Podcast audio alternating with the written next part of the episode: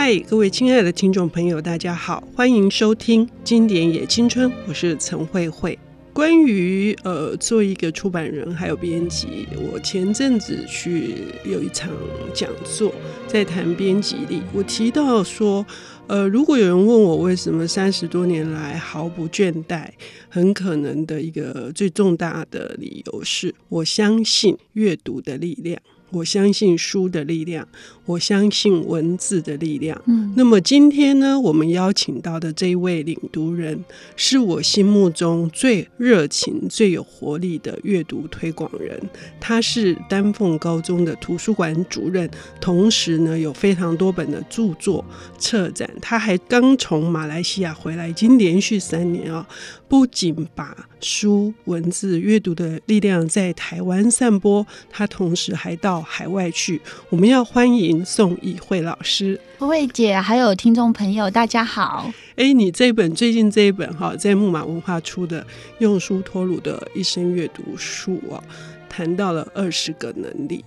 相当的帮助了一些国中生跟高中生，同时也是他们的师长，嗯，去谈到阅读是有用的，不只是在功课上，是在一个心灵成长上面。嗯，是不是你今天要带来的这个书，同样也有这个效果呢？有的，这本书其实是《千江有水千江月》。嗯，其实它包覆的这个阅读的元素其实是很丰富的。其实它跟社会人文学科，它跟文学，甚至是呃所谓的闽南语方言的一种古典性，其实它都有非常丰富的可以带给孩子的符号沟通。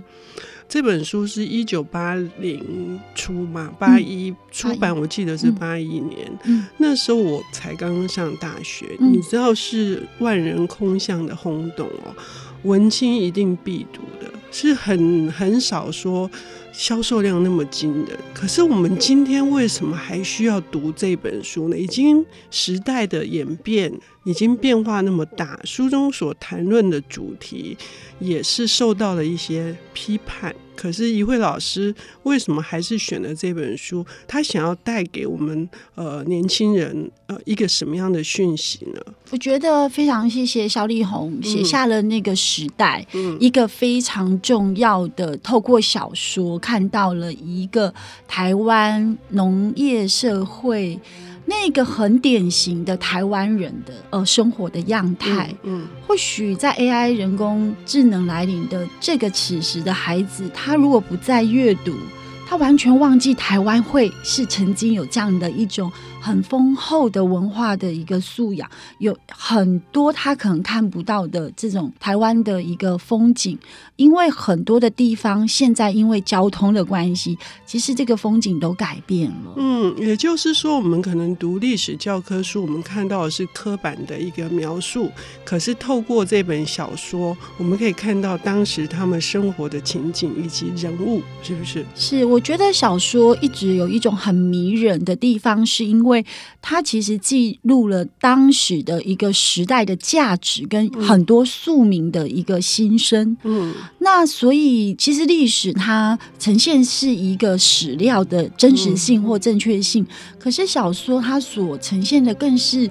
真实社会可能各式各样的人，他对于很多事情当代的价值。嗯，这是一本嗯、呃、怎样的书呢？因为听起来这个书名《千江有水千江月》哦，很多人就会接下来说“万里无云万里天”哦，是很雅的感觉。对，它其实是一个宋代的一个，就是一首诗啦。嗯，那这首诗它当然就是也呈现了当时萧丽红的一个心境，就是说他在书写。这个小说的一个原型，我我认为是非常纯洁的，非、嗯、非常干净的。每一个人的人性都是呃，我认为呃，我们可以追求的真善美圣的那个样态。嗯，所以会带给现在可能比较年轻，有时候比较调皮啊，或者是比较枯手的那种什么网红时代的孩子呢，他比较难去呃想象说，哇，以前的人他是这么慢。呃，以前的这个时代，它很多的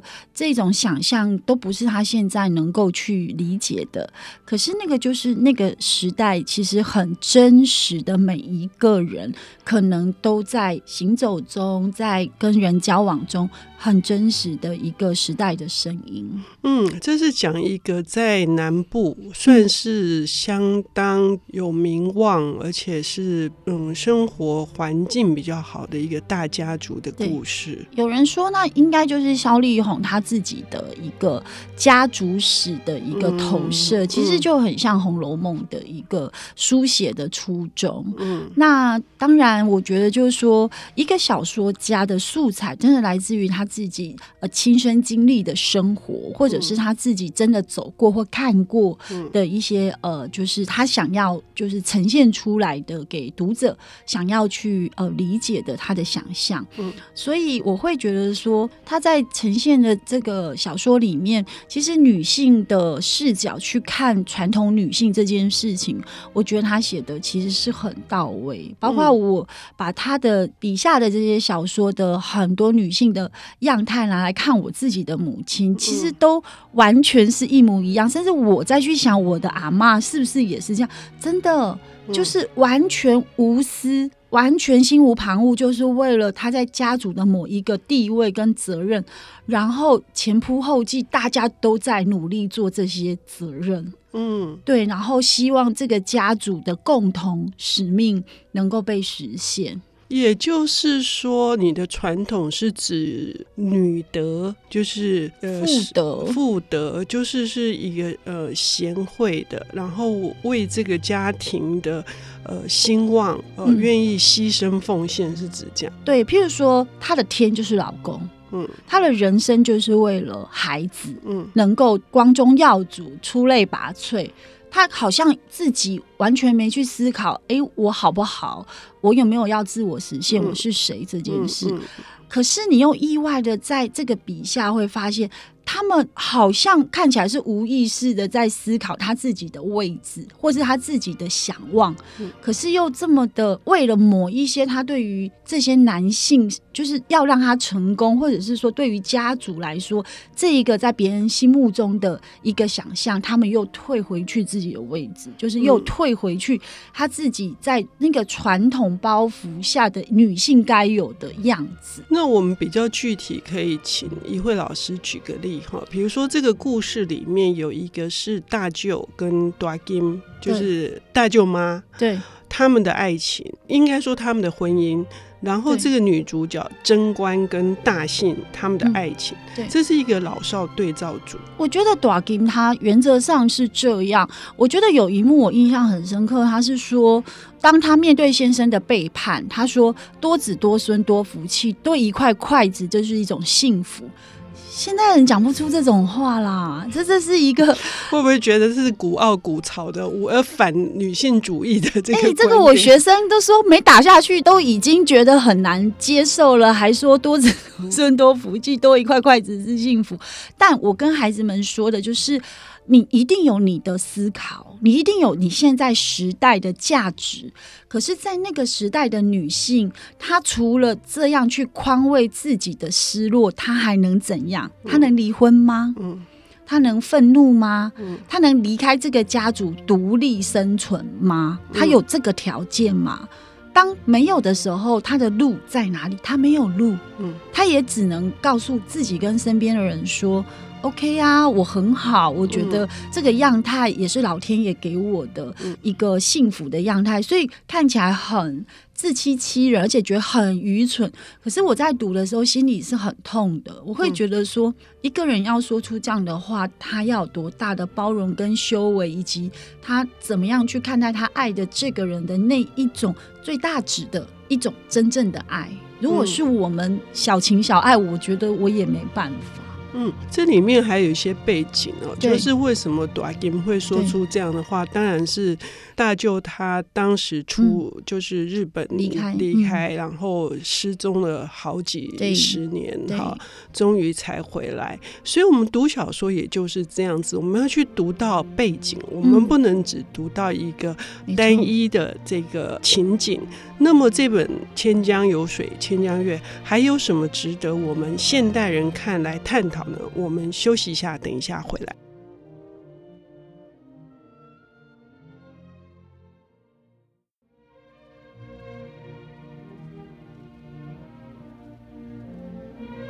欢迎回到 IC 之音经典也青春节目，我是陈慧慧。我们今天邀请到的领读人是最近刚出版的《用书托鲁的一生阅读术》，但是呢，他却是呃从台湾到海外不遗余力的在推广阅读的丹凤高中图书馆主任宋以慧老师。他今天为我们带来的是距离今天应该也有四十年的这本小说名作。萧丽红的《千江有水千江月》，我们刚刚已经提到了哈，就是这个在描写台湾南部的比较大的家族，她的女性传统的妇德所展现出来的，我们认为是一种维系一个家族兴衰的一个能量哈。一慧老师给我们一个很好的说明，是说，呃，我们现在的女性主义高涨的这个，或者不要这样讲，也就是说，我们渐渐的意识到。我们自己可以做出更多，跟也许男性也可以做到的事情的时候，我们再来看这本小说，在看那个时代的时候，我们应该怀着怎样的心情？嗯，因为其实我隔了好多年再重新读这本书的时候，我的心态已经有很多的不一样的转变。嗯、我年轻的时候会觉得说，贞观如果勇敢一点，其实他是可以接近爱情的圆满的样态，所以其实这个小说其实蛮鼓励我，就是说像我这样个性很内向，又又对爱情保有一种很纯美想象的人，或许。我应该再更勇敢一点，去不要都只是被动。可是，在我那个年代，我妈妈也是说，女生一定要呃很被动，然后不可以主动去呃示好，或者是告诉别人你喜欢他这件事。现在看来都觉得怎么会有这样的想法？可是我的妈妈真的是这样告诉我的。所以在我看这本书的时候，我就会有想说，哎，我妈妈的想法好像不太对，因为你看这个小说里面的这个女主角。就是贞观，他就是这样才一直错过。为什么都要等大信来找他？为什么都要他写信给他才要回？他几乎真的就是这样。所以我就会想说，其实爱情，他在我那时候的想法是说，如果我真的有遇到真心喜欢的人。或许我也可以用比较让我自己觉得心里比较舒服的方式，然后主动的跟他说：“其实我觉得我真的很喜欢你，我不想要错过。嗯”所以你看，我这个年代的读者去看这个呃肖丽红，她去呈现的那个年代，反而给我的不是复制她的这个女主角的所作所为，反而带给我思辨。我实在跟她不一样了。所以我应该做出不一样的决定，我的小说人物的悲剧就不会发生在我的生命里面。所以我常跟孩子们说的也是，我说其实小说人物常常都是一种预示。如果有一天你遇到同样的情况，那小说家这么真实的写出了某些结局。其实你也可以预料，所以当你面对抉择的时候，你可能有阅读的人，或者是有进入这个小说的一个思辨的人，你在做决定的时候，你就比较不一样的一个能力去做好的决定。嗯，呃，我简单的补充说明一下哈。刚刚怡慧老师提到的是说，嗯，贞观呢，他因为一个亲戚大信到他们家来旅游，所以他们展开了一种微妙的情愫，那滋生了。可是呢，并没有更进一步的一些信诺，没有这样子。嗯，可是却因为一场呃。其实是有点莫名其妙的误会，导致这段恋情就是戛然而止。对，那我倒是觉得萧丽红在描写贞观的这个失落，嗯嗯、那个突然遭到这个巨大打击，这个功力是很强的。就是说，失恋在每个时代的 那个。对，这个部分是一样，可是刚一慧老师有提到两个点，可能麻烦再补充。第一个就是说，我们现在在读那个时代，其实我们是在了解我们的长辈曾经经过那个时代，对，那是在帮助我们了解，即使现在，也许我们长辈依然还是有那些比较传统的观念，是这样吗？其实，呃，我们的上一代或上上一代，他们都是以为牵手可能就要过一辈子了。真的，所以他们对于男女授受不亲、男生女生之间的界限，他们那个时代其实是非常清楚的。那个就是一个儒家社会的，就是那种礼教的规范。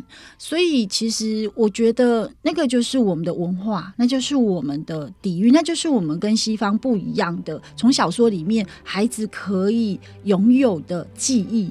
如果小说家没写下来，他们完全无法理解说这样的一个年代里面的台湾的南部社会，他是这么去想象男男生跟女生家族里面的很多人的位置的关系。嗯。所以我有时候很感动，是说这些作家留下了当时重要的一些时代的声音。嗯。让我们即便到现在了，我们都可以透过小说的场景去推测，如果我也是那个年代的人，或许我也会做这样子的一种决定，嗯、因为那个整个社会的氛围都是这样。嗯、一个女性莫名其妙被一个男性说了这样的一句好像拒绝的话。看起来很模糊、很暧昧，那她当然也只能退到一个自己觉得能够解决那一种痛苦的样态。所以我觉得这种水月，它其实也有很多就是道家跟佛家带给人的一种心灵上的有无，是真真有还是真的是无？无是有还是有是无？他们都一直在这种很哲学的概念里面去思考人生的问题。嗯嗯，所以我觉得小李很厉害，是说其实农村。感觉起来是比较不会去思考这一种很中国哲学上用水跟月去谈那种真实存在的一个论证，嗯、可是他透过这个很纯美的爱情去包装了很多东西，是真的有。比如你等待了三十几年，结果没有哎、欸，嗯、你的先生没死回来了，不是你要等的人了，嗯、那你是有还是无？我常常是这样去，那贞观跟大信是无还是有？嗯，这个爱情永远在他的心里面。这个小男孩后来让他释怀了。嗯，那这个纯美的东西永远不会离开他的生命。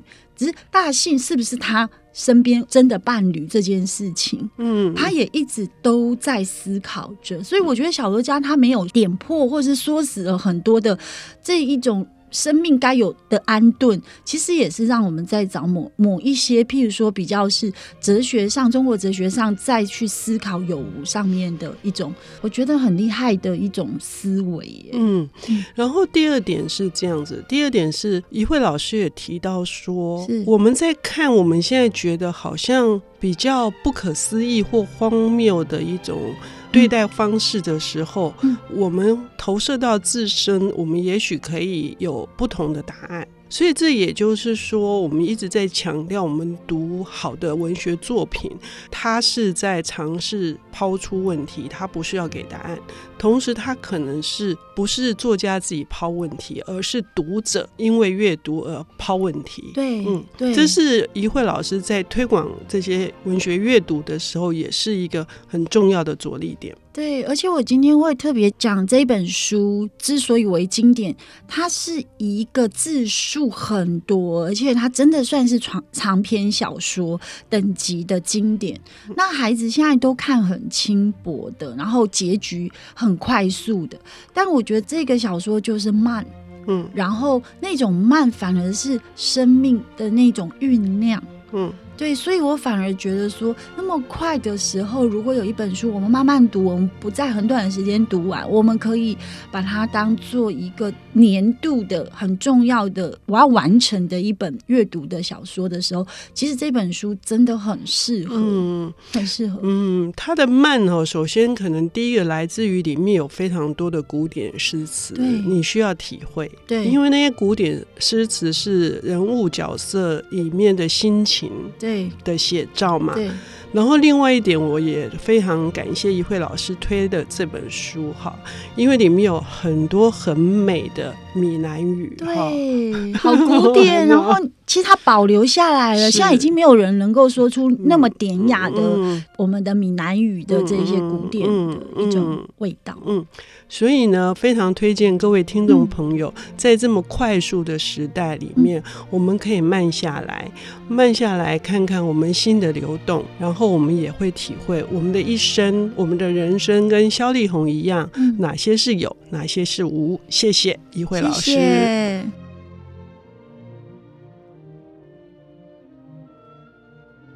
本节目由 IC 之音与瑞木读墨电子书联合制播，经典也青春与您分享跨越时空的智慧想念。